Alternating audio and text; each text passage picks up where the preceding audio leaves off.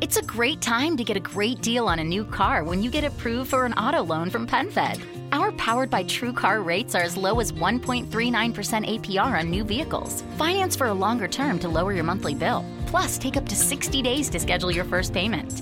Join PenFed and together we'll keep you moving forward. Anyone can apply. Visit penfed.org slash auto or call 1-800-247-5626. To receive any advertised product, you must become a member of PenFed, insured by NCUA. Olá pessoal do Contra-Ataque, tudo bem? Prazer falar com vocês. É, olha só, eu frequentei o final da era lá do Highbury, antigo estádio do Arsenal, e eu posso confirmar que o clima era mais legal sim do que no Emirates. É, o Emirates é muito mais confortável, é muito maior, quase o dobro de tamanho, mas ficou mais frio, ficou um negócio sem alma, ficou uma coisa estranha. A torcida do Arsenal é muito decepcionante. É, eu acho que tem a ver muito com a mudança de estádio e sim com os preços que hoje em dia são muito caros aqui, é o, é o ingresso mais caro da Inglaterra. Mas eu também acho que tem que dizer que tem um pouco a ver com a fase do time. No final da era lá do Highbury, o Arsenal arrebentava, ganhava muita coisa. E o torcedor que está acostumado com isso, depois quando o time cai muito, fica numa frustração e muda, o, né? Não, não fica tão animado, não, não fica inventando música para todos os jogadores. Mas sem dúvida é, é uma coisa que está acontecendo em vários lugares do mundo e com certeza aqui na Inglaterra, essa elitização do futebol com a mudança dos preços, a mudança de estádios, é, os torcedores ficando mais velhos. Claro que muitos levam crianças aos jogos, né? Você vai ficando mais velho, você tem um pouco mais de grana, você leva o seu filho mas você vai ficando também um pouco mais careta, né? Você não é aquele torcedor tão fanático de quando você era adolescente, você junta uma galera junto e, e, e vai cantar. Você não tem mais aquele tempo de ficar bebendo nos pubs antes do jogo, fazer aquele esquenta e chegar animado, aprendendo as músicas. É, eu acho que os torcedores estão ficando mais velhos. Eu acho que elitizou sim. Muitos torcedores fanáticos. Claro que todos que estão lá são torcedores do Arsenal. Eles ficaram anos na fila para conseguir esse carnê. Mas eu conheço muitos também que venderam o carnê ou alugam o carnê por causa do preço. E eles preferem, às vezes, até assistir em algum pub, alguma coisa, em parte por causa do, do, do preço e do clima. Você vai e parece estar num teatro. É realmente uma decepção como torcedor do Arsenal ir ao Emirates às vezes. Tem gente que gosta, mas eu não pagaria as 50, 60 libras toda semana para ir num negócio que não, para mim, não é o clima que o futebol merece ter, que é o clima de você cantar, de você se empolgar, de você poder ficar em pé. É, é outra coisa, é, virou um espetáculo, é plateia, e são raros os momentos no Emirates que o pessoal se empolga. Mas não é só lá não. É, são vários estádios que estão assim e é uma nova era. As coisas mudaram. Eu acho que aos poucos eles estão pensando em maneiras de reverter isso é, mas vai demorar e infelizmente o clima por aqui ó, deixa muito a desejar. Grande abraço para vocês e até a próxima.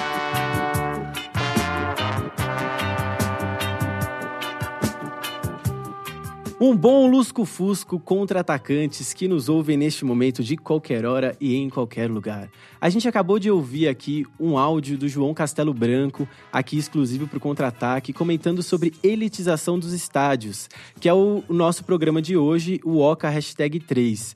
O João tá fazendo um trabalho há algum tempo muito bacana na Inglaterra, cobrindo a Premier League, e ele tem o podcast Correspondente Premier, ele é nosso companheiro aí. Nós, inclusive, indicamos ele num post que o Thiago Vovô escreveu para nossa página no Medium, que continha uma lista de vários podcasts e vários outros veículos de mídia alternativa. Eu recomendo a você que se está ouvindo a gente agora, entra lá na nossa página no Medium, vai um pouquinho para baixo, você vai ver uma foto do Faustão fazendo cobertura de campo na época da democracia corintiana. E hoje a gente tem o prazer de receber aqui o Matheus Bosco e o Gustavo Altman, que são dois dos diretores do documentário Adeus Geral, que é muito bacana. Mas antes de falar com eles, eu gostaria de conversar com o meu amigo João, que está estreando aqui no Contra-Ataque. Seja muito bem-vindo, João. Fala, Gabri. Muito bom estar aqui com vocês. E o vô, Thiago Vovô, como sempre. Dessa vez a gente trocou de lugar, né, vô? Vamos ver se vai dar certo. Sim, tô num ambiente estranho aqui na outra ponta da mesa. Salve contra-atacantes. Hoje a gente vai falar do meu, o seu, o nosso Paquembu. Que saudade de falar do cimento da arquibancada. Cara, e que saudades de ouvir isso do locutor, hein? Dora, boa, bom lusco-fusco, aliás, né? bom lusco-fusco, Gabri. E aí, como é que você tá? Vocês hoje combinaram de vir de azul, né? É, a cor da noite é o azul. Azul é a cor mais quente. É, pois é, né? Que comece logo o horário de verão. Matheus e Gustavo, bom lusco-fusco para vocês. E aí, galera, boa noite. Muito bom estar aqui com vocês, conversando sobre licitação. Obrigado pelo convite, é uma honra estar aqui. Vamos discutir esse assunto aí que é importante. Ó, pra vocês decorarem a voz, o primeiro que falou foi o Matheus e o segundo que falou foi o Gustavo. Então vamos começar o nosso podcast sobre elitização nos estádios. O que acontece é que de um tempo pra cá, nos anos 90 você podia notar que você ia ao estádio e pagava muito barato. As pessoas às vezes esquecem de comentar da inflação, que corria índices cavalares naquela época, que só foi ser resolvido em 2002, 2003, com a entrada de um outro presidente aí no poder. E aí, depois disso, parece que as coisas comentaram. Os preços começaram a aumentar exponencialmente, os estádios começaram a ficar cada vez mais parecidos com o modelo europeu. Não sei se é uma tentativa de cópia, uma tentativa de se inteirar no mundo, já que a gente faz um calendário próprio, a gente não gosta muito de seguir o deles, já que aqui é o país do futebol, que às vezes dá uns tropeços. Então eu gostaria de começar comentando sobre essa questão do torcedor que agora talvez seja um consumidor. Gabriel, mas antes de a gente começar, depois dessa bela introdução, vamos ao aquecimento. Então vamos lá. Elitização. Uma pesquisa recente mostrou que o público que frequenta a Arena Corinthians, é, 31% deles recebem uma renda entre R$ 3.520 e R$ 8.800. 17% recebem entre R$ 9.000 e R$ 13.300 e apenas 6% afirmaram que recebem até dois salários mínimos. Essa mesma pesquisa também mostrou que o grau de escolaridade dos torcedores da Arena, 41% afirmou ter superior completo e apenas 1,4% diz não ter o segundo grau completo. Os dados trazem à tona uma mudança no perfil do torcedor que comparece ao estádio, sempre reconhecido como o time do povo. O Corinthians tem um ticket mais caro do Campeonato Brasileiro, 54 reais de média. Vale lembrar que a Arena Corinthians foi construída dentro dos padrões FIFA para a Copa do Mundo e tem um preço estimado em 1,6 bilhões. É, isso daí a gente pode notar uma estratégia do Corinthians divulgando essa pesquisa para alcançar finalmente o name rights, para falar, olha, olha como o nosso torcedor tem poder aquisitivo. Então nada mais é do que uma chamada ao investidor, mas é um desrespeito ao clube do povo, né? Porque você pode observar que quem é quem montou o nosso maior patrimônio, né, nosso, porque todos sabem que o Thiago Vovô é corintiano, nosso maior patrimônio sempre foi a fiel torcida. Eu queria comentar um negócio sobre esse dado dos 41% tem superior completo e apenas 1,4% diz não ter o segundo grau completo. Não é exatamente ruim que as pessoas que estão no estádio tenham uma boa escolaridade. O problema é que essa escolaridade reflete a renda delas. O ideal seria que todas as pessoas que estivessem lá tivessem esse mesmo grau de instrução, sendo de baixa renda ou alta renda. E, sei lá, eu queria falar isso aí. Pode partir para a próxima. Libertadores em jogo único. O jornal Olé da Argentina publicou uma matéria onde afirma que a partir de 2019 a final da Libertadores vai ser um jogo único, realizado em campo neutro. Isso é especulado desde que o presidente Alejandro Domingues assumiu a Comebol. A final em jogo único continua sendo uma tendência de padronizar a Libertadores meio como se fosse uma Champions. O primeiro campeonato passou a ser realizado durante o ano inteiro, como na, no calendário europeu, e agora a final única. A tendência é que a primeira final em campo neutro possa ser realizada no México ou até mesmo em Miami. É um assunto que dá ânsia, né, Dora? Por favor, sem comentários. São Paulo, líder de média. Com ticket médio, o preço do ingresso mais barato entre os 11 grandes clubes do Brasileirão, o São Paulo lidera a média de público das séries A, B e C da temporada. O clube paulista obteve a marca de 33.352 pagantes de média por jogo e ultrapassou o Corinthians, que coloca 33.007 por jogo. No campeonato, São Paulo se recupera de uma, de uma fase na zona de rebaixamento e muitos colocam a torcida como um fator fundamental para essa mudança, provando a máxima de que no futebol a torcida pode ganhar o jogo. O preço médio de um jogo no Morumbi é de 24 reais, enquanto outros clubes da capital, como o Palmeiras, essa média ultrapassa até os 70 reais. O Palmeiras é o terceiro com um pouco mais de 32 mil e uau, quanta diferença para o segundo e o terceiro colocado. Barcelona se posiciona contra a repressão de referendo da Catalunha. Bom, no dia 30 de setembro, no final de semana, ocorreu um plebiscito para a separação da Catalunha, região da Espanha, onde fica a cidade de Barcelona. Houve muita é, repressão da Polícia Federal da Espanha, invadindo as praças de votação e confiscando as urnas eleitorais. Cerca de 830 pessoas ficaram feridas. O Barcelona, o clube símbolo da Catalunha, sempre atuou no Campeonato Espanhol como se fosse a Catalunha contra a Espanha. Mas depois do referendo, o conflito se intensificou. O clube tentou adiar a partida do fim de semana e, com a ameaça é, da Federação Espanhola de perder os pontos, decidiu jogar com os portões fechados, em repúdio. Em Madrid, no Santiago Bernabéu, os torcedores levaram bandeiras espanholas reafirmando seu espírito nacionalista, meio que como resposta. Os jogadores também se posicionaram, como Piquet, zagueiro do Barcelona e campeão do mundo pela Espanha e tudo mais, que é conhecido por levantar a bandeira da Catalunha e se posicionou a favor da separação, postando uma foto em redes sociais votando no referendo. Seu ato foi muito discutido na Espanha e depois de críticas ele afirmou que se é um problema que se é um problema para a Espanha ele poderia parar de jogar pela seleção. O ex-treinador do Barcelona, o Guardiola, também afirmou que não colocaria o seu time para jogar se treinasse o Barcelona e completou dizendo que as pessoas não estavam roubando e sim exercendo seu direito de votar. Muita gente pediu a saída do Piquet e criticou todas essas pessoas. Uhum. Carlos Nussmann preso, finalmente. É, mais um, não é novidade, né? O presidente do Comitê Olímpico Brasileiro e do Comitê Rio 2016, Carlos Nussmann, foi preso pela Polícia Federal na manhã do dia 5 de outubro. Nussmann é acusado de intermediar a compra de votos de integrantes do Comitê Olímpico Internacional para a eleição do Rio de Janeiro como sede das Olimpíadas de 2016. O braço direito do Cartola, Leonardo Griner, também foi preso. Nussmann também é acusado de ocultação de bens que incluem 16 quilos de barras de ouro. Que coisa, né? Outro dia eu achei 10 reais jogado na minha calça. 16 barras de ouro. Demissão da Emily Lima. A Emily Lima ela foi demitida da seleção após uma série de derrotas para a Austrália, que é, desencadeou na saída de cinco atletas jogadoras de futebol feminino que não atuam mais pela seleção. Dentre elas a zagueira Andréia, a Rosana, a meia-campista Rose e a lateral a Maurine. E, além disso, a Cristiane, que é a maior artilheira das Olimpíadas de todos os tempos, incluindo estatísticas do masculino e do feminino. É, as atletas criticaram a falta de continuidade de um trabalho na modalidade. O estopim para essa crise foi justamente a demissão da Emily no fim do mês passado. A treinadora havia sido contratada para substituir o Vadão, mas em menos de um ano, e com um aproveitamento de 56%, a Emily foi demitida e para a contratação do mesmo Vadão. As jogadoras se manifestaram nas redes sociais e declararam apoio à técnica. À técnica. Marco Aurélio Cunha, o coordenador de futebol feminino da CBF, afirmou que a demissão se deu pelos resultados e evitou entrar no tema do machismo pela decisão e afirmou ainda que o machismo no futebol já afetou, mas hoje menos. E a gente segue lembrando que o Del Nero não pode viajar, porque senão ele vai ser preso. É, o Marco Aurélio Cunha foi no programa do Zé Trajano, na Central 3, essa semana, na segunda-feira, para falar e rebater todos os dados que tinham acusado ele num programa anterior. E a Emily Lima, inclusive, entrou ao vivo e disse que a culpa toda da demissão dela era do Marco Aurélio Cunha. Disse que ele fazia compras enquanto elas estavam em torneios no exterior, com o técnico e com mais eh, membros da comissão. E fez, fez acusações muito sérias e o Marco Aurélio conseguiu rebater todas de uma forma muito política e de uma forma se esquivando das coisas. É, ele se esquivou da responsabilidade, falando que ele não tinha nada a ver com a demissão, mas se o coordenador não tem a ver com a demissão da, da técnica, o que, que ele faz na seleção?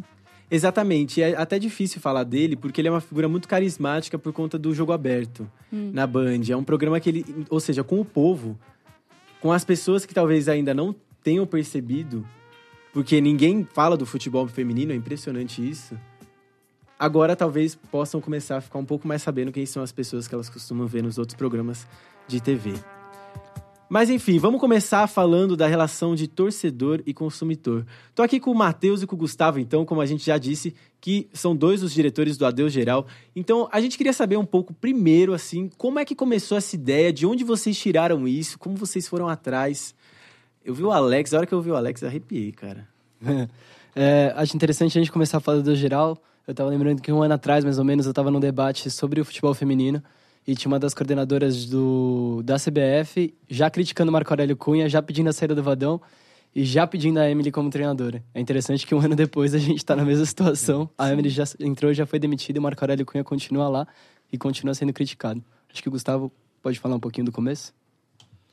Bom, boa noite de novo, obrigado pelo convite. Dando uma introduzida no nosso filme, o Adeus Geral começou, na verdade, como uma, um trabalho escolar. É, eu estudava com dois amigos no Colégio Santa Cruz e a nossa professora de Geografia passou um trabalho para a gente sobre muros sociais. Então a gente podia falar sobre tanto sobre um muro que existe concretamente, um muro físico, a muralha da China, um muro de Berlim, enfim, ou um muro que não existe ali concretamente, mas que estabelece na sociedade alguma relação de segregação. Aí eu estava com meus amigos e pensei com eles que seria um bom tema a elitização do futebol, que por si só representa uma segregação na medida em que separa as pessoas que têm renda das pessoas que não têm renda do acesso ao estádio, do acesso ao entretenimento. Começou com um trabalho de escola, a gente fez um vídeo de 20 minutos com algumas entrevistas, não tinha entrevista do Tite ainda, não tinha entrevista do Paulo Nobre, que são alguns dos entrevistados do, do nosso documentário. A professora gostou do trabalho, enfim, a gente ganhou a nota, nota máxima e decidiu continuar, colocar a ideia para frente na, e transformando num filme mesmo. Aí a gente se reuniu, chamei mais o Matheus Bosco, e, que, não, que ele não é da minha escola, mas a gente é amigo de infância, chamei ele para participar. Enfim, virou um documentário de 42 minutos. Tem, uh, uh, participam com depoimentos o Tite, o Paulo Nobre, o Alex, o Mauro César Pereira, o Juca Kfouri e membros de várias torcidas organizadas do, do estado de São Paulo, do Rio de Janeiro também. E é isso, basicamente. A ideia foi ganhando corpo, o filme foi ganhando corpo e ganhou uma repercussão boa para discutir esse tema que é, que é tão importante, né? Mas antes, ah, ah, legal saber que tudo, todo esse filme que todos nós assistimos trata de um trabalho de escola. Isso é uma surpresa. É, mas eu gostaria de saber também qual é a relação de vocês com o futebol, pela, pela escolha do tema, no momento que a sua professora passou muros sociais, você poderia ter falado de muro da China, muro de Berlim, qualquer outro muro, e você escolheu futebol, que pô, uma criatividade enorme. Então é importante que da, dos nossos ouvintes saberem qual que é a relação de vocês com o futebol? Por que dessa escolha? Se os dois puderem dar um, um papo aí, como foi a infância de vocês nos estádios? No meu caso particular, eu sou corintiano fanático e o que eu, o que eu sempre amei na minha vida foi assistir os jogos no Pacaembu. Então, depois da construção da arena, eu comecei a perceber um clima diferente, um, as pessoas eram diferentes.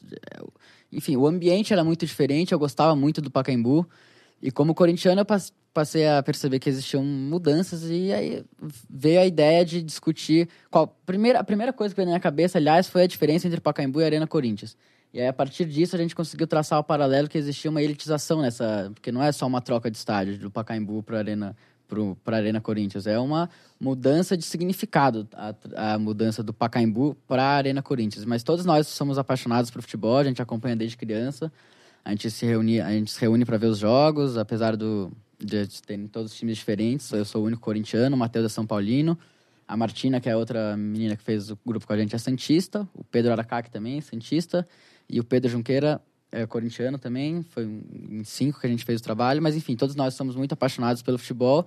Mas a gente também consegue entender que o futebol não é uma coisa isolada, ele é uma representação social da realidade. Então a gente não entende o futebol só como uma uma prática isolada, mas a gente, a gente, também não entende que o futebol é uma coisa alienante, assim, mobilizante. Mas a, é, foi tudo a partir da nossa paixão pelo futebol, basicamente. É, bom, como o Gustavo falou, eu sou São Paulino, né? Eu comecei a gostar de futebol mais ou menos em 2006, porque minha família nunca foi tão ligada, mas eu foi uma paixão à primeira vista. E, e eu frequento muito o Morumbi, estou todo jogo lá. É, e também acho, não sou corintiano, mas adoro o Pacaembu, como o Gustavo estava falando. É, acho que é um dos únicos estádios de verdade que restam em São Paulo. Os, os mais frequentados pelos times da Série A, né? Porque a gente ainda tem o Canindé, ainda tem a Javari, mas é, de time da Série A, o Pacaembu é um dos que mais resiste. Eu fico feliz quando tem quando São Paulo joga lá e, e fico triste quando sai notícias sobre a privatização do Pacaembu e que ele pode possivelmente virar uma arena. Achei legal isso que você falou, que a troca do estádio para a arena significa muito mais que só uma troca de estádio. E só pelo, pelas palavras mesmo, trocar de estádio para arena significa muita coisa. O Juca Kfouri fala que a arena por si só é uma coisa que é feita de areia, então não faz o menor sentido ter uma arena de futebol, porque o estádio é de grama e a arena era para ser de areia, e não do jeito que é. Eu acho muito interessante, você falou do Canindé, às vezes a gente esquece. Eu gostaria de ressaltar a informação de que o Canindé teve o primeiro lance para comprá-lo e ninguém comprou. Entendeu? Seria muito legal se os torcedores pudessem é, fazer alguma coisa, né? Por exemplo, o, peguei um exemplo do Frankfurt, da Alemanha. Eu tenho um amigo que eu morei com ele, que ele é alemão, ele torce para esse time, o, o Eintracht Frankfurt. Eu não sei como é que fala a pronúncia em alemão. E é um time meio meio de tabela, assim, que fica ali meio sempre no oitavo, nono lugar, às vezes briga para não cair, às vezes ameaça que vai brigar lá em cima. E ele me deu uns dados de que 64% eh, do clube é, é do próprio clube e 28% é dos torcedores que investem em ações para manter o clube. Os outros 5% é de um banco que deve colocar um dinheiro lá de vez em quando.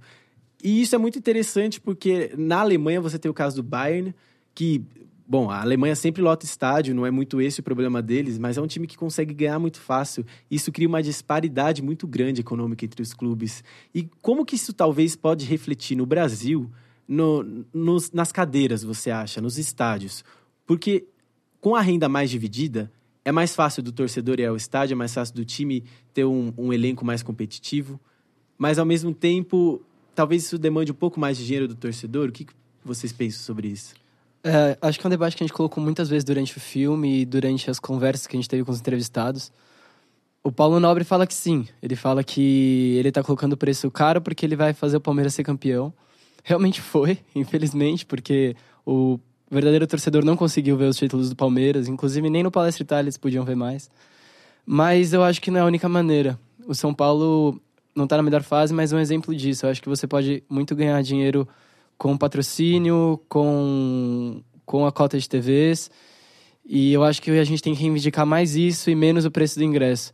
Porque o Palmeiras e o Corinthians conseguem manter uma média muito interessante, com preço alto e uma renda muito alta, mas o Flamengo tentou fazer a mesma coisa no novo estádio deles e já não conseguiu.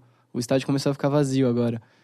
É... E o São Paulo, quando coloca ingresso barato, ganha a mesma quantia do que quando coloca ingresso caro. Quando coloca ingresso caro, vai 15 mil torcedores, quando coloca ingresso barato, colo coloca 30 mil torcedores e a renda acaba sendo a mesma ou até mais, mais lucrativa quando o ingresso está barato. É, é, é, legal que, pontuando que no documentário que vocês fizeram, tem um torcedor do Santos, acho que é um integrante da torcida jovem, se não me engano, que ele fala que viu uma reportagem que depois que acabou a geral no Maracanã, muitos torcedores nunca mais puderam ir ao Maracanã, né? E, e é isso, o Palmeiras foi campeão brasileiro, mas muito palmeirense que frequentava o Palestra Itália não, não viu o título do seu time dentro de casa. E aí fica essa segregação aí que a gente está comentando no episódio de hoje. Ou quando viu, viu do portão, da, do portão para fora, Sim, né? Porque eles ficam bar, ali na, na Palestra Itália e não podem entrar. Do portão para dentro eles não passam. E hoje tem o cerco da PM. Exatamente, você não pode nem entrar na rua, né? É, eu, eu já frequentei muito lá para ver o, o, jogo na, na esquina, ali bem na frente do, do da lojinha. E não pode mais. Agora entendeu? só com comprovante de residência. É, então eu vou atestar que eu moro onde? Na rua e vou entrar, porra, não tem como. É, a gente tem uma cena do documentário da galera assistindo o jogo ali na frente e realmente, ano passado o Palmeiras foi campeão e no final do título é, ocorreu o fechamento da, da Rua Palestra Itália.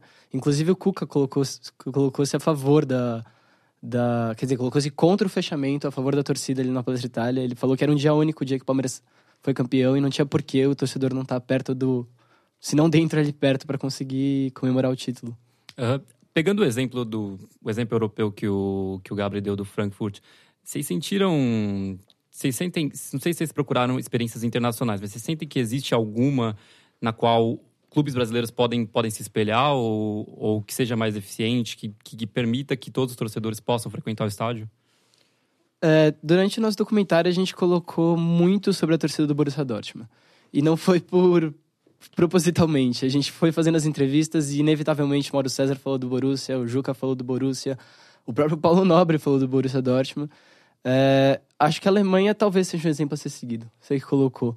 Eles, é, o ingresso deles é acessível, tudo bem que lá a galera ganha mais, mas é, o preço é muito mais acessível comparativamente. E eles, eles têm uma média de torcida que é absurda, né? É uma, se eu não me engano, é a maior média de torcida do mundo. Então, talvez seja um exemplo internacional a ser seguido. Mas em termos de torcida, eu gosto muito da Argentina, que ainda tem ingressos acessíveis, estádios lotados e as torcidas talvez mais apaixonadas do mundo, na minha opinião. Você falou de torcida internacional. Gostaria de pedir para a Dora ressaltar os dados que ela sabe sobre o que, que o clube, o, o Esporte Clube Internacional de Porto Alegre está fazendo ah, nos torcedores. O plano de sócio torcedor do Inter está fazendo uma coisa legal que é justamente incluir camadas mais populares, assim fazendo planos mais acessíveis. E aí rolou uma, tipo, reviravolta que eles, fazendo isso, atraíram o maior número de mulheres do que de homens. E aí hoje eles são o clube que tem a maior porcentagem de mulheres no quadro social. Então isso é um dado interessante. E ah, eu ia comentar também sobre isso que você falou da Alemanha. Eu estava vendo uma pesquisa, eu não sei os dados ao certo, então eu posso dar uma escorregada. Mas parece que para um cara que ganha um salário mínimo na Alemanha, ele teria que trabalhar uma hora e meia, mais ou menos, é, tipo, uma hora e meia do dia de trabalho dele para conseguir pagar o ingresso. E no Brasil seria, tipo, quatro horas do dia dele para ele conseguir pagar o preço fazendo todas as equivalências aí de moeda e tal. Então, é, tipo, é, exemplifica bem o que você falou, que realmente é um preço acessível para a realidade deles. E é um preço acessível, mas mesmo assim eles têm reclamações lá também, né? No último jogo do Bayern do PSG, eles, eles exibiram uma faixa. A gente não ganha o que o Neymar ganha. É, nós não somos o Neymar, é. né? Então é uma questão a ser discutida mesmo na Alemanha. Ele tem que ser, tem que ser debatido, mesmo lá. Sim. uhum. É, ele disse que o preço do ingresso médio lá na Alemanha é 30 euros, né? Só que se a gente fizer uma conta extremamente grotesca, sem ligar para conversão de dinheiro, sem ligar para inflação, se o ingresso fosse 30 reais, tava mais tranquilo pra gente aqui. E com certeza o salário mínimo lá é maior do que o salário mínimo aqui. Ou seja, já há uma disparidade de cara, assim.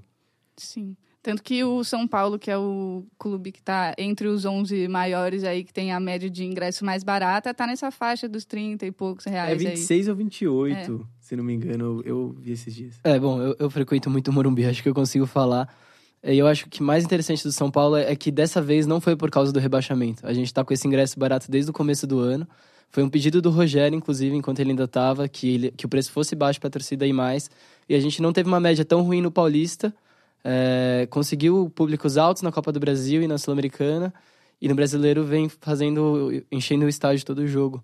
Com ingresso, o mais barato é 10 reais, né? As arquibancadas atrás do gol. É, acho que uma coisa empurra a outra, né? A torcida, nesse momento, tá precisando empurrar o clube, né? Abraçou a é causa. É um momento bacana, eu acho. A, a festa agora é maior do que nunca. É como se fosse ganhar título, entendeu? todo jogo você fica vibrando e vibrando e vibrando. Todo jogo é uma final de campeonato. Né? Todo jogo é uma final de campeonato, é impressionante.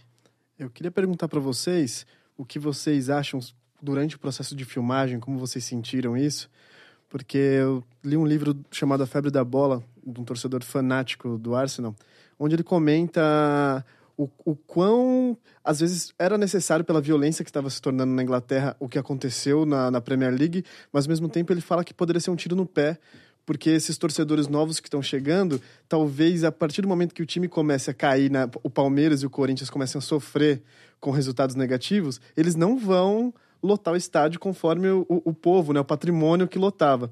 Você acha que a longo prazo essa, essa ganância pela grana, de enfiar gente de, de só da alta classe dentro dos estádios, pode ser um tiro no pé para que a, a, festa do futebol no futuro possa acabar?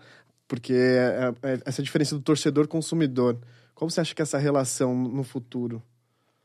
É, eu acho que é uma relação complicada, né? Porque, bom, o Palmeiras ele, ele conseguiu manter uma média muito alta. Eu acho que também devido a, a, ao surgimento tipo de um novo estádio. Então, os torcedores se empolgam para independente do preço. Lógico que vai a galera que tem mais dinheiro, mas enche nesse começo.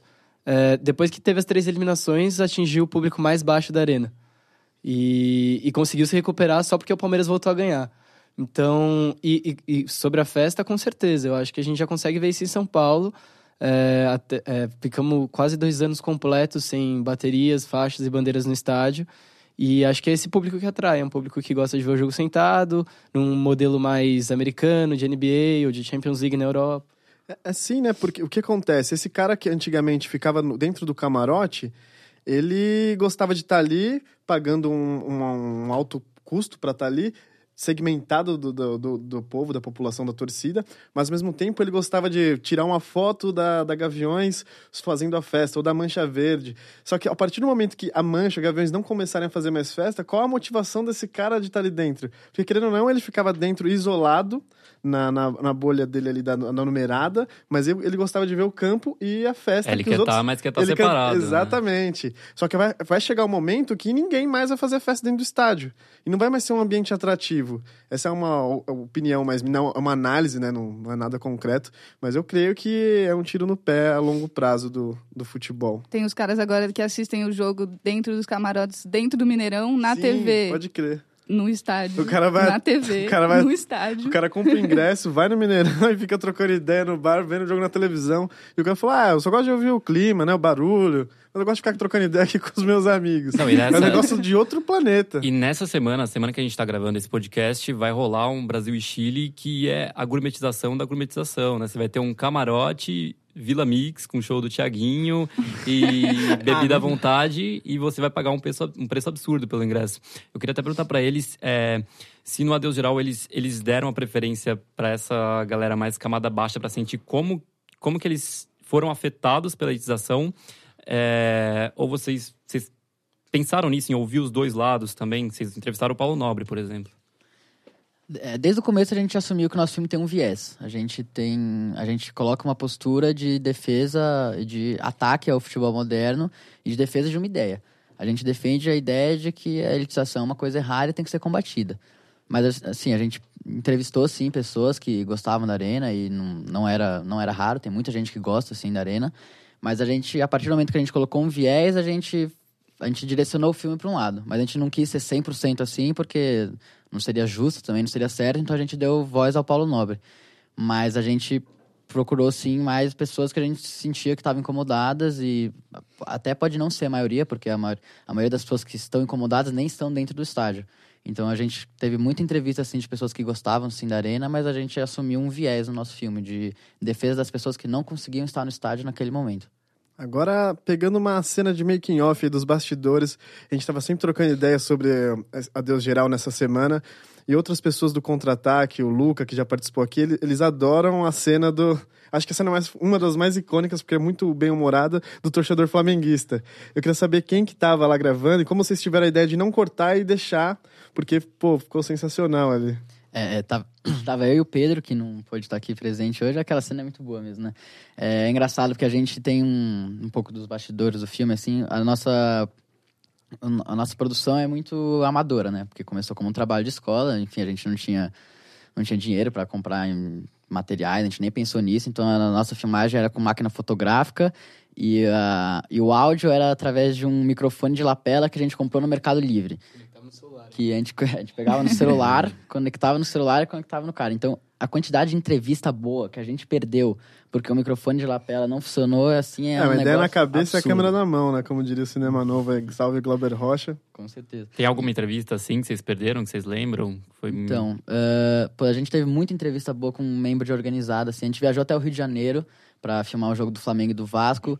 E acho que a gente perdeu, assim, 70% das entrevistas lá. E aí, por isso que a gente tava muito nervoso, porque nessa hora, o, que, que esse flamenguista, ele invadiu a cena, a gente ficou louco, né? Eu e meu amigo, a gente parou por 10 minutos, assim, ficou sentado na calçada. Eu não quero ver se funcionou. Eu não quero ver, eu não consigo ver se não tiver funcionado, porque realmente é a melhor cena do filme. É, é a melhor cena do filme porque é, é- o cara foi muito espontâneo, assim, falando na lata, assim. Eu, eu gosto do Maracanã, mas eu gosto do Maracanã antigo, eu gosto da geral. E é. É, eu vi uma veracidade muito grande no que ele tava falando, porque ele em- atravessou pra falar da zaga achando que tava falando, e quando ele sofreu a pergunta, ele respondeu dentro do tema, então ficou perfeita a cena. Mas Eu eu, achei que acho foi que ele foi meio brincando, assim, meio pra aparecer, e aí ele engatou. Ele nem sabia do que tava falando, mas acabou que ele acabou, é, né? exatamente. Sim. Com É, certeza. isso foi bem bacana. Eu queria até perguntar pra vocês, tem muita gente que realmente diz que gosta das arenas. Vocês acham que simplesmente como o Inter vai fazer, de deixar a cadeira mais barata, adianta ou precisava voltar geral, concreto e bateria e bandeirão e, bom, vou parar de ser tendencioso. Essa é uma pergunta muito difícil. É, porque é uma coisa que o Juca fala durante o documentário. A galera reclamava muito que a geral era desconfortável, que a geral não dava pra ver o jogo direito. Só que o cara podia estar lá dentro, podia estar na atmosfera. É, é uma pergunta complicada porque, assim, primeiro eu tiraria as cadeiras dos setores mais baratos. Porque é uma tendência do torcedor que quer ver o jogo em pé, que quer pular. Sem cadeira é dezenas de vezes mais fácil. Você não precisa ficar machucando sua canela, trombando no cara. É, mas é complicado. Eu acho que o, o exemplo do Borussia Dortmund é, é uma arena e eles têm um ingresso acessível. Eu acho que é possível, porque você não vai destruir as arenas e trazer os estádios antigos de volta. É um investimento que ninguém faria. Então eu acho que dá para você tornar as arenas um pouco mais populares. É porque a gente atrela a palavra arena é, a essa elitização. Então, o conceito de arena veio junto com a elitização, veio junto com a Copa do Mundo e veio junto com o ingresso caro. Mas eu acho que, assim, é, a ideia do Inter é, tem que ser louvada. Eu acho que ela pode ser aplicada em outros, mas fazer pequenas modificações na arena para a gente conseguir esse, esse viés mais popular. É, eu só gostaria de ressaltar uma coisa, que o Olímpico hoje, quando o Grêmio construiu a arena, o Olímpico está completamente abandonado. Teve um cara que fez uma, uma sessão de fotos por aí, ele tirou até uma, uma foto nos aflitos, que também tá abandonadaço, cara. E assim, tudo bem, quer fazer arena, padrão FIFA, nenhum problema, o espaço é democrático, mas o que, que vai fazer com esses estádios? Tanto o time pequeno que poderia estar tá usando esses estádios agora, quanto campeonatos que não dava para estar tá tendo. É, é, Pontuando também, cara, eu acho que sobre a, o padrão FIFA que ocorreu no Brasil, nas arenas dentro do nosso estádio, do, do nosso país, né, dos nossos estádios. Pesquisando aí, o, o Maracanã o Mineirão, eles também tomaram dinheiro público para ser construídos, são estádios municipais, né, estaduais, se eu não me engano. E eles tinham, eles foi dinheiro do povo. Só que foi o dinheiro do povo para que o povo pudesse usar o estádio. Então a geral do Maracanã, ela, ela era tinha acho que desconto para professor, PM, funcionário público. Pô, é, sempre foi a, a classe mais baixa da população, mas ela sempre teve acesso. Então, por mais que ocorreu muita corrupção na construção do Mineirão, eu vi lá que teve pô, era para fazer em X número e quadruplicou lá nos anos 50, 60. Igual aconteceu na Copa do Mundo de 2014. Só que hoje, os caras, além de terem roubado, dando incentivo fiscais a esses estádios, eles fiz, com o nosso dinheiro, eles fizeram um estádio que o povo não pode entrar. Então eu queria pontuar que eu acho que isso é o mais absurdo, porque o brasileiro ele já acostumou tanto a ser roubado que a gente nem se. É, não é o lance da corrupção que o dinheiro público está sendo investido no estádio. É o lance que a corrupção e o dinheiro público está sendo investido para uma galera de alta classe poder ver o jogo do Brasil, acompanhar a seleção. Quando é que um pobre vai poder ver um jogo da seleção? Se é que um dia já pôde, desde os anos 2000 para cá. É quase impossível alcançar a seleção, né? Parece que glorificaram, colocaram no Olimpo e ninguém consegue tocar. É impressionante isso, né? E só voltando um pouco nesse, nessa questão, a gente gosta de pontuar bastante a diferença que tem que existir entre modernização e elitização. A gente não tem essa visão fechada de que que essa visão romântica de que os estádios têm que voltar a ser como antigamente, porque só o cimento funciona e é assim que tem que ser, e 100% do estádio tem que ver cimento. Não é isso que a gente pensa. A gente pensa que tem que ter uma distinção entre modernização e elitização na medida em que você pode modernizar o estádio, mas que você modernize o estádio respeitando o espaço daquelas pessoas que também gostam de ver o jogo no cimento, de que gostam de pular. Mas a gente tem que entender também que tem as pessoas que gostam de sentar no conforto, numa cadeira acolchoada e tomar uma Coca-Cola enquanto assiste o jogo. A gente tem que respeitar essas pessoas também. Não é o meu estilo de não é o meu estilo de assistir, eu não gosto de assistir assim. Outro dia eu fui na, na Arena Corinthians, eu tive que sentar no Oeste Inferior, que é o pior lugar de todos lá da Arena Corinthians. Eu tive que ir lá porque os ingressos esgotaram. Na minha frente estava um cara com a camiseta do Stephen Curry e do Anderson Varejão na minha frente, o jogo do Corinthians. É uma coisa que eu acho muito legal, não gosto, mas a gente tem que respeitar, a gente tem que entender. Então a gente tem que. O modelo ideal seria um modelo que possa abranger as pessoas que queiram assistir sentadas tomando uma Coca-Cola e as pessoas que queiram pular. Hoje em dia, com a, com a, a partir das arenas, você só tem o modelo das cadeiras, você não tem o modelo das pessoas que queiram pular. Aí mesmo na Arena Corinthians, teve a reivindicação da Gaviões da Fiel, que queria que tirasse as cadeiras lá da, do, da Norte. Tiraram, mas aí o ingresso mais barato continua sendo 50 reais. Então, é, é, é, é complicado isso. Principalmente para quem, como eu, cresceu vendo jogos no Pacaembu. E, e, eu gostaria de, de outra pontuação. Hoje é o dia do vovô pontuar suas opiniões aqui, que o tema me toca muito. Porque, como muitos sabem, eu quase eu, eu não ligo muito pro jogo em si sempre que eu tô no estádio. Desde moleque, a minha brisa nunca foi o jogo de futebol em si. A minha paixão sempre foi a torcida, a festa, o ambiente. Desde moleque, quando eu vi, entrei no Pacaembu pela primeira vez e vi um bandeirão, festa, ola, gritaria, falei, putz, eu nem quero saber do jogo, só, só queria saber da hora do gol e às vezes ver o cara jogando. Mas o lance para mim é fazer parte da massa, uma unidade, se sentir parte de uma galera.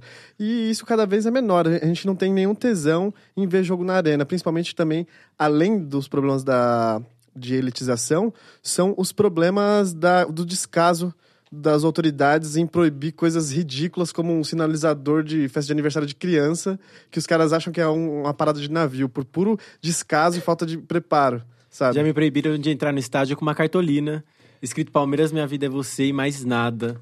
E em canetinha. Quando Mas eu tinha 12 é uma coisa anos. que tá muito ligada, né? Apesar da gente ter que fazer essa distinção entre a elitização e a modernização, quando você vai elitizando o estádio, esse perfil das pessoas que começam a frequentar, tipo, é muito atrelado ao perfil boroca, assim, não tem como dizer que não, sabe? Sim, é meu Bayern, meu Chelsea, meu caralho a quatro lá. O cara sempre tem um time europeu pra ir dentro do, do estádio.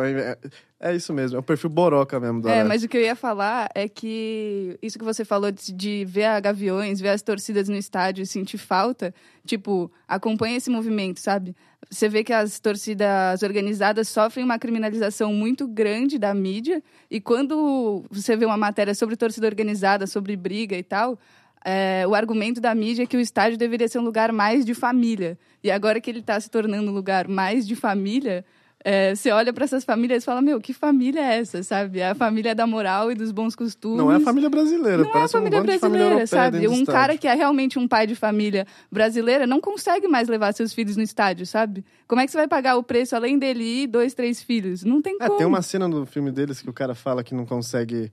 Não, não dá pra ir no, no- no Maracanã mais pra um, um cara que tem cinco filhos. Geralmente a classe mais baixa é associada ao número mais elevado de filhos. Então, como é que um cara que tem cinco, seis filhos vai levar no estádio? Sendo que, na geral, ele poderia dar um real pra cada um e colocava os moleques lá no ombro e assistir o jogo numa nice. Não, e tem estágio que eles cobram até de recém-nascido, né? Cobram um ingresso de 50 conto pro cara, pra um moleque que acabou de nascer. que na arena é no um colo, absurdo, não vai tem que ocupar nem a cadastrar cadeira. Exato. No, tem que cadastrar fiel aos no, no Allianz torcedores. Parque não existe gratuidade. É, eu gostaria até de. A gente falou do Pacaembu aqui, eu acho que poderia falar um pouquinho mais. É, existe um projeto hoje do prefeito João Dória de privatizar o Pacaembu, de conceder a iniciativa privada. O Raí, que é o queridinho de todo mundo, que ele é bonito e fala bem, é, ele entrou com uma, um projeto de concessão, né? Que é a Raí mais Velasco. E ele só não ia administrar o Museu do Futebol e a Praça Charles Miller, porque é, pública, e o Museu do Futebol, se não me engano, é estadual. Eles pretendem, dentre as coisas que eles disseram no plano, demolir o tobogã. E tudo isso é para gerar uma economia anual de 9 milhões, que para uma cidade do estado de São do da tamanho de São Paulo, que é a maior cidade da América Latina, 9 milhões por ano não é nada, não é absolutamente nada, não paga custo de ambulância para ir retirar gente na marginal Tietê. E eu queria saber o que vocês acham sobre assim, privatizar o Pacaembu é o ápice, chegou o momento e a gente precisa começar o movimento? Qual é? Cara, eu acho que se não tivesse atrelado a privatização a uma possível reforma e transformar o Pacaembu Arena e isso aumentar o preço dos ingressos, a gente poderia estar com outra discussão. Mas a gente sabe que o objetivo principal é o lucro. Então, com a privatização, é, o mais possível que aconteça é eles criarem uma arena, colocarem cadeira no Paca e, e, e acontecer a mesma história que acontece com todas as arenas. Eu, particularmente, eh, isso a gente tem um pouco de visão distinta. Eu, particularmente, sou contra qualquer, qualquer medida que fosse para privatizar o Pacaembu, eu sou contra. Mas a gente tem que, a gente tem que entender se a iniciativa privada pode lucrar com o Pacaembu, por que, que a iniciativa pública não pode lucrar também? Por que, que a administração pública não pode fazer uma administração decente do Pacaembu e lucrar em cima disso? Por que, que a gente não deixa o Pacaembu ser o centro do futebol feminino, fazer o futebol feminino crescer junto com o Pacaembu? Por que, que a gente não pode fazer isso?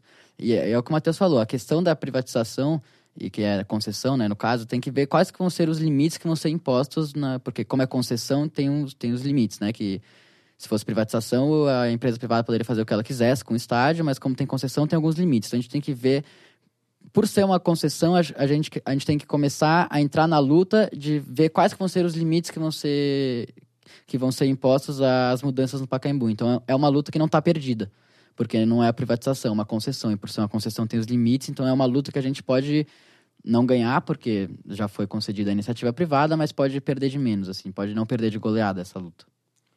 O rugby até deu uma ensaiada de crescer. Ele cresceu, na verdade, né? Mas não chegou a ter uma notoriedade eh, nacional, vamos dizer assim. Mas fez bastante coisa lá. Um estádio poliesportivo, né? Não, eu acho interessante que de onde vem esse lucro, né? Porque eu não consigo imaginar esse lucro vindo para um Pacaembu privatizado. Hoje você não tem nenhum dos grandes clubes de São Paulo que joga no Pacaembu, a não ser o Santos, que joga às vezes, sai da vila para jogar no Pacaembu. E será que viria para jogar no Pacaembu se o Pacaembu fosse é, com aluguel duas vezes mais caro? Hoje, eles, hoje os clubes conseguem jogar no Pacaembu quando não tem os seus estádios, porque justamente o Pacaembu não é um estádio tão caro de se jogar. E será que o Pacaembu lucraria com shows, por exemplo? Já aconteceram várias, várias é, organizações do público da vizinhança de que não, que não teria show ali. Então, é duvidoso se esse lucro vai realmente existir. Ah, ainda voltando um pouquinho para a parte cinematográfica, né, para a gente trocar mais ideias sobre a Deus Geral, aqui quase caminhando para a reta final. É, gostaria de perguntar para vocês se vocês têm noção do número de quantas pessoas assistiram, é, se passou algum festival, se já passou fora do Brasil pelo menos alguma vez, como, que, como foi o processo de, de vida do filme antes dele, enquanto ele pós-lançamento, né? Cara, eu diria que foi inesperado. É, o nosso único plano era soltar na internet pra galera ver.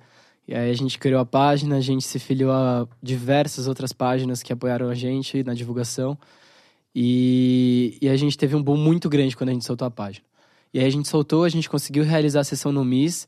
E de lá, a galera do Museu do Futebol entrou em contato com a gente, uma galera muito legal. A gente exibiu duas vezes lá. Depois conseguimos exibir no Cinefute também. E a gente fez um circuito muito legal em periferias da cidade de São Paulo. A gente exibiu no Frei Caneca, num programa que também era é, voltado para a cultura de São Paulo, é, da cultura dos direitos humanos, da Secretaria dos Direitos Humanos de São Paulo. Enfim, a gente deu uma rodada legal para umas sessões num circuito completamente alternativo. A gente não entrou para nenhum dos grandes meios de comunicação cinematográfica. E quando a gente finalmente postou na internet, a galera da internet já tava enchendo o saco nosso de mandar mensagem todo dia, falando: e aí, quando vocês vão colocar na internet que eu sou de Belo Horizonte, quero ver, quero ver o filme? E aí a gente soltou na internet no YouTube e hoje, se eu não me engano, é, tá com 40, 50 mil visualizações no YouTube. Então acho, acho que a gente poderia dizer que teve um total de mais ou menos 50 mil visualizações no total, o que é muito, muito grande para um documentário brasileiro que tem, por ano, em média, não mais que 10 filmes sendo. Tirando documentário, toda a produção cinematográfica brasileira, são 10 filmes, por volta de 10 filmes, que conseguem ultrapassar a marca de 30 mil visualizações é, no lançamento. E a gente conseguiu atingir 50 mil, o que para mim é muito. E é bom pontuar também que a gente nunca teve nenhuma intenção de ter nenhum fim lucrativo com o filme, até porque não faria sentido. A gente tá fazendo um filme sobre elitização e lucrar com o filme não faria o menor sentido. Então a nossa ideia sempre foi mesmo lançar no YouTube. A gente só demorou um pouco para lançar no YouTube por causa dessas exibições.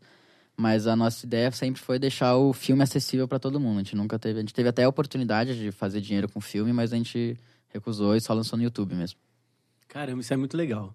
É, meus parabéns. Assim, de verdade mesmo. Sim, recomenda aí a dica cultural, já manda a galera assistir, bota o link nos comentários aí e tudo mais. Então, pessoal, então vamos para nossa dica cultural, que para começar com ela esse documentário maravilhoso que o Matheus, o Gustavo e mais três pessoas, certo? Vocês podem falar o nome deles? É, Martina Alzugaray, o Pedro Aracaki e o Pedro Junqueira. Cinco amigões que fizeram um filme juntos. Essa galera toda aí que fez esse trabalho de escola, quanto vocês tiraram? Tirou a nota máxima. É, eu imagino mesmo. É, aí a professora vai lá e dá sete. Já pensou a professora tivesse dado seis e estourou no cinema, a professora se arrependeu até hoje. Não, mas pior que a gente quase teve a nota reduzida porque a gente ultrapassou o tempo máximo de, ah. É. Nossa. Anarquismo. Bom, é, e a gente também gostaria de recomendar um outro documentário que é o Geraldinos, isso, é, é, a mesma temática que o Deus Geral, é, só que acho que não é média-metragem, né? Acho que ele é um, um longa, um longa. E acho que é pelo Pedro Asberg, se eu não me engano. É um cara que já, já dirigiu coisas do Corinthians, é um carioca gente boa aí. E pedir para eles recomendarem também alguma coisa pra gente, algum livro, algum filme que vocês curtam sobre essa temática. Então, é, o Geraldinos é um filme muito legal, é um documentário com um estilão um pouco de um live action, mas tipo é com uma com ele tem um olhar muito preciso para para essa questão dos estádios. É, eu gostaria de recomendar um livro que chama Insuficiências, que é de um cara que mandou pra gente o livro depois que a gente fez o documentário. É um livro muito bom, não lembro o nome do autor agora, mas que ele, ele faz um estudo estatístico de todos os estados da América do Sul incrível. Ele faz inclusive um ranking de torcidas, qual é mais presente, qual faz mais barulho. Então ele tem todos os artimanhos para conseguir é melhor colocar esse debate que a gente toda hora tem de qual torcida faz mais barulho. E acho que o Gustavo tem mais uma recomendação. É um outro filme chamado Várzea, A Bola Rolada na Beira do Coração, que a gente exibiu junto com eles lá no Sesc de Direitos Humanos. Legal, eu também queria indicar, já que o tema hoje é a elitização, tem tantos é. parceiros nossos que trabalham aí no, com esse tema. É, o pessoal do Sem Firulas também, a revista Corner, todo mundo. É, eu vou me esquecer se eu for falar to, todos as, a, os meios de comunicação, mas a gente vai deixar linkado de novo a listinha que o Gabriel citou A matéria do a Faustão. matéria, porque lá tem muita gente boa que pode somar forças pra gente dar voz a esse movimento. É, eu gostaria de indicar também, desculpa te cortar, o Futebol de Campo, que é uma página que ajudou a gente com várias imagens de torcida. E é um fotógrafo que chama Fábio Soares e ele ajudou muito a gente no processo de adeus geral. E ele é um fotógrafo incrível, ele tá todos os jogos acompanhando, seja jogo de 60 mil, seja jogo de mil pessoas. Agora ele viajou pra Argentina para conseguir fotografar, então dê uma olhada no projeto dele. Ele tem um programa de, de crowdfunding, é meio que você paga uma grana por mês para ajudar ele a fazer as viagens dele, filmar as torcidas e tirar foto. Então acho que vale dar uma, dar uma conferida na página dele. É, a gente deixa o link na postagem lá, né, Gabriel? Vocês vão ter todos os links dessas matérias, desses livros, dos documentários. Vão também poder acompanhar o podcast pelo SoundCloud, agora pelo iTunes. Se vocês entrarem no nosso Instagram, arroba o contra-ataque, os dois As tudo junto, vocês vão conseguir achar lá um vídeo que a gente fez explicando para vocês como que entra. E se vocês tiverem alguma sugestão de qualquer coisa, querem dar uma reclamada com a gente, uma cornetada, manda pro nosso e-mail contra-ataquepuc@gmail.com. Contra-ataquepuc@gmail.com, os dois as tudo junto. João, valeu, gostou da estreia? Valeu, Gabriel. Foi muito bom. Obrigado. Valeu muito estar aqui com vocês. Ainda bem que o lance não avalia, que senão ele te dá a nota 6,5, é a cara do jornal. Ah, mas seis e meio passou. Valeu. Matheus e Gustavo, muito obrigado pela presença de vocês. Foi um prazer receber vocês aqui. Cara, muito obrigado. Fazia muito tempo que a gente não discutiu adeus geral, desde os debates que a gente teve depois do filme. Foi um prazer estar falando sobre esse tema aqui com vocês. E parabéns pelo podcast, mano. Ótima iniciativa, muito bom. Estaremos acompanhando e vamos recomendar na nossa página do Adeus Geral também. Valeu, obrigado. E fica aqui o convite para vocês voltarem já, entendeu? A gente não precisa esperar acabar, não. Vou, até mais tarde. Até, salve. Dora, a gente continua daqui a pouco. Continuamos, Gabriel. Sempre um prazer. Um bom lusco-fusco de novo pra você, contra-atacante. Até mais. Tchau.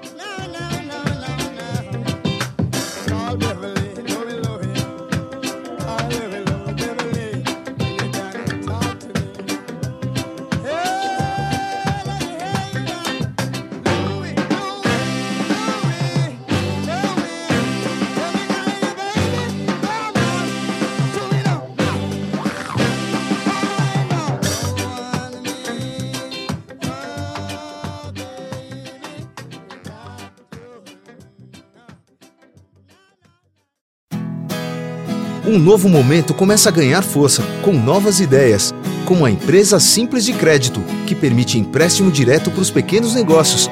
De empresário para empresário, crédito acessível para o desenvolvimento dos municípios. Se é bom para os pequenos negócios, conte com a força do Sebrae. Saiba mais em sebrae.com.br/esc ou ligue 0800 570 0800. Sebrae, a força do empreendedor brasileiro. Sua vida universitária pode ter Spotify Premium pela metade do preço. Com Premium, você vai dar pulos ilimitados e não se preocupar com nenhuma interrupção. Curta as suas músicas preferidas pagando apenas R$ 8,50 por mês. Esse precinho é só para universitário, hein? Música com áudio de qualidade para estudar ou curtir a noite toda com os amigos. E tem mais. Chegou a sua hora. Se você nunca testou o Spotify Premium, ainda tem três meses grátis para fazer isso agora. Seja Premium. Hey, Mid Atlantic, it's me, Winter. Just a heads up, I'm gonna ice and snow all week, but if you're driving a Honda, you'll be fine. And right now, Honda is offering its best ever APR on the entire Honda SUV lineup CRV, HRV, Pilot, Passport, and more. With real time all wheel drive and all the safety features included with Honda Sensing, like a collision mitigation braking system and adaptive cruise control. Oh, and don't forget to turn on your heated seats, it's gonna get cold. Sorry. See your local Honda dealer today. Hey, Mid Atlantic, it's me, Winter. Just a heads up, I'm gonna ice and snow all week, but if you're driving a Honda, you'll be fine. And right now, Honda is offering its best ever APR on the entire Honda SUV lineup CRV, HRV, Pilot, Passport, and more. With real time all wheel drive and all the safety features included with Honda Sensing, like a collision mitigation braking system and adaptive cruise control. Oh, and don't forget to turn on your heated seats, it's gonna get cold. Sorry. See your local Honda dealer today.